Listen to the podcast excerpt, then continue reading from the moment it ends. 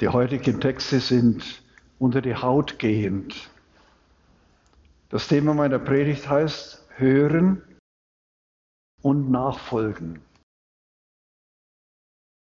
Ein erstes dazu, menschliche Erfahrungen. Es gehört zu den schönsten Komplimenten, wenn uns jemand sagt, du bist ein guter Zuhörer, eine aufmerksame Zuhörerin. Es gibt aber auch die schlimmen Erfahrungen, Menschen, die sich einmal liebten, haben einander nichts mehr zu sagen. Das Gespräch zwischen ihnen ist verstummt. Es geht nicht mehr zu Herzen.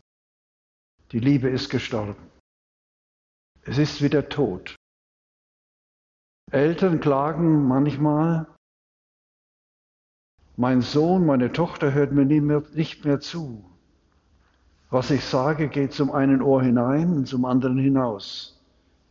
Zwischen uns stimmt es nicht mehr.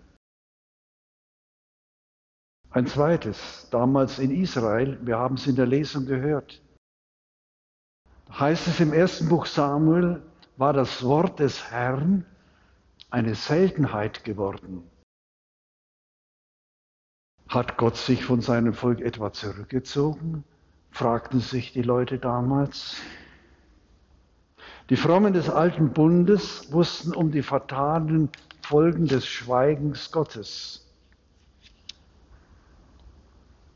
In einem Psalm heißt es, wenn du schweigst, werde ich denen gleich, die längst begraben sind. Aber schweigt Gott wirklich? Auch heute spricht man von einer Zeit des Schweigens Gottes oder auch von der Abwesenheit Gottes. Könnte es nicht sein, dass die Menschen die Fähigkeit verloren haben, auf Gott hinzuhören? Spricht nicht die Schrift des Alten und Neuen Testaments, ja Jesus selbst ausdrücklich davon, dass die Menschen wegen ihres verhärteten Herzens nicht mehr fähig sind, Gottes Stimme zu vernehmen? Jesus klagt, habt ihr denn keine Augen, um zu sehen und keine Ohren, um zu hören? Erinnert ihr euch nicht? Ein viertes dazu. Wie sehr die Hörfähigkeit verloren gegangen war, zeigt uns die Geschichte von dem jungen Samuel, die wir als erstes heute gehört haben. Der Ruf Gottes ergeht an Samuel, aber er erkennt ihn nicht. Auch sein Lehrer Eli weiß zunächst keine Deutung. Erst beim vierten Anruf antwortet Samuel von Heli angeleitet, Rede, Herr, dein Diener hört. Was wir also nötig haben, liebe Brüder und Schwestern, ist die Bereitschaft zum Hören. Gott kommt und nimmt seine Diener und Dienerinnen aus den Menschen, um Heil und Gericht zu vollziehen. Damals war es Heli, der hohe Priester, aber er hatte den Menschen nicht zu Gott geführt und hatte nicht erkannt, dass in dem Jungen, den Gott ansprach, Gott am Werk ist. Erst beim vierten Mal. Aber wir müssen die Hörfähigkeit einüben, liebe Brüder und Schwestern, auch wir heute. Und deshalb werden wir alle Prediger wie Hörer das Hören des Wortes Gottes immer wieder neu einüben. Der Römerbrief ermutigt uns genau auf Gottes Wort hinzuhören. Nehmt einander an, heißt es dort, wie Christus euch angenommen hat, zum Lob Gottes. Wir hören, wir sind angenommen. Wenn ich erfahre, dass ich mit meinen Grenzen und Schwächen, trotz meiner Fehler und Sünden von Gott angenommen bin, dann werde ich auch die Schwester oder den Bruder mit ihren Fehlern und Schwächen, ihren Fehlern und Sünden annehmen.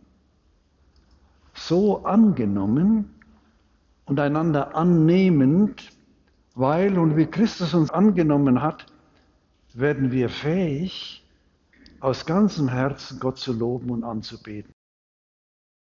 Es geht also darum, dass wir lernen, uns anzunehmen. Wer sich angenommen weiß, wird hörfähiger. Dies zeigt uns die heutige Samuel-Geschichte in der ersten Lesung. Erst als der hohe Priester Heli Samuel und das, was er gehört hat, ganz ernst nimmt und mit Gott in Verbindung bringt, öffnet sich Samuel dem Ruf Gottes und bittet, Rede Herr, dein Diener hört. Die Hörfähigkeit also einzuüben, ist unsere Aufgabe. Johannes der Täufer geht in die Einsamkeit der Wüste hinaus, nicht um eine Schau abzuziehen, schlüpft er in ein Bußgewand und lebt so spartanisch, sondern um in der Einsamkeit und Einfachheit erst einmal zum Hören fähig zu werden. Das ist ja das große Problem heute. Tausend Stimmen, es ist ganz schwer, die Stimmen zu hören, die wirklich für uns wichtig und gut sind. Damals war es so, dass es eine Zeit war, wo man ein Wort von Gott nicht mehr hörte, da es keine Propheten mehr gab, also keine Menschen, die dieses Wort ausgesprochen haben. Es gab zwar viele Leute, die viel wussten, die theologisch gebildet waren, aber nur wenige, die mit ihrer ganzen Existenz sich Gott anvertrauten und zur Verfügung stellten. Und das ist heute nicht anders. Wie sieht es denn bei uns aus damit? Gott fordert jeden von uns auf, sucht mein Angesicht. Wir sollten darauf antworten. Gott, dein Angesicht will ich suchen.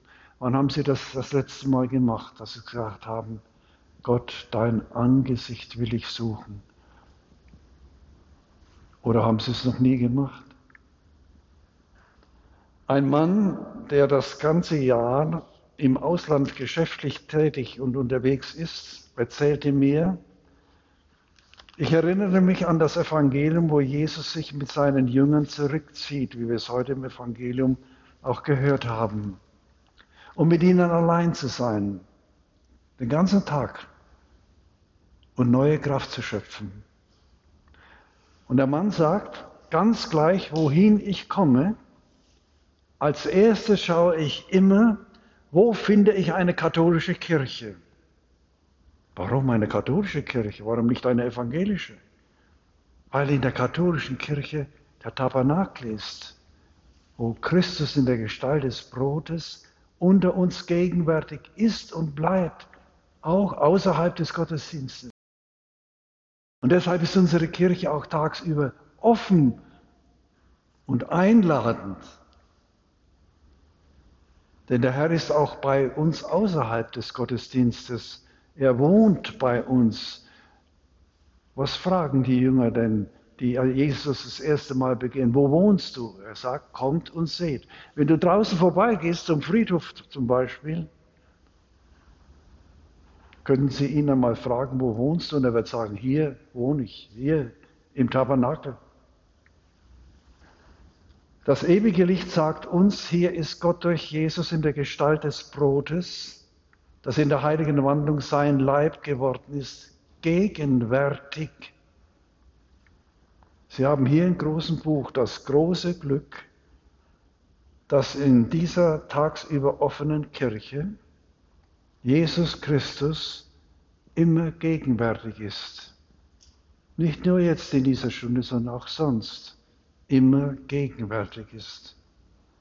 Er wartet auf sie, um sie mit seiner erlösenden Gegenwart zu beschenken. Vor kurzem war ich einmal am Nachmittag hier in der Kirche und dann trat hinten ein Ehepaar ein, ältere Menschen, die Frau hustete ununterbrochen. Sie gingen nach vorne zum Marienbild Und sie setzte sich dort auf die Bank. Und sie hustete und hustete und hustete. Ich legte ihre Hand auf und segnete sie. Und der Husten war vorüber. Sie stand auf, und ging nachher aus der Kirche. Und ich habe gedacht, ja, Herr, du hast gezeigt, dass du hier gegenwärtig bist, indem du mich, mir sagtest, lege ihr die Hände auf. Und das habe ich getan und sie gesegnet. Und sie war frei. Der Herr wartet hier auf sie, um sie mit seiner erlösenden Gegenwart zu beschenken. Es ist heilsam, auch außerhalb der Messfeier, immer wieder einmal ihn zu besuchen und sich anbetend ihm anzuvertrauen. So wie in dieser Zufälligkeit ich das hier erlebt habe. Zurzeit lese ich die Biografie dieses großen heiligen Bischofs Ambrosius von Mailand. Immer abends vor dem Schlafengehen lese ich ein Kapitel und gestern Abend las ich Folgendes. Das will ich zur Besinnung jetzt geben. Ambrosius konzentrierte sich ganz in seiner Verkündigung auf den Gott und Menschen Jesus Christus. Er ist ihm alles. Anfang und Ende, Mitte und Ziel, Grund und Begründung, Antrieb und Ermöglichung seines Wirkens. Er schärft uns ein. Christus ist für uns alles. Willst du, dass seine Wunde heile? Er ist der Arzt. Glühst du vor Fieberhitze? Er ist erfrischende Quelle. Singst du zusammen unter der Ungerechtigkeit deiner Werke? Er ist die ewige Gerechtigkeit. Bedarfst du der Hilfe? Er ist die Allmacht. Fürchtest du den Tod? Er ist das Leben. Verlangst du zum Himmel? Er ist der Weg. Willst du die Finster Finsternis fliehen? Er ist das Licht. Suchst du Speise? Er ist das Brot des Lebens.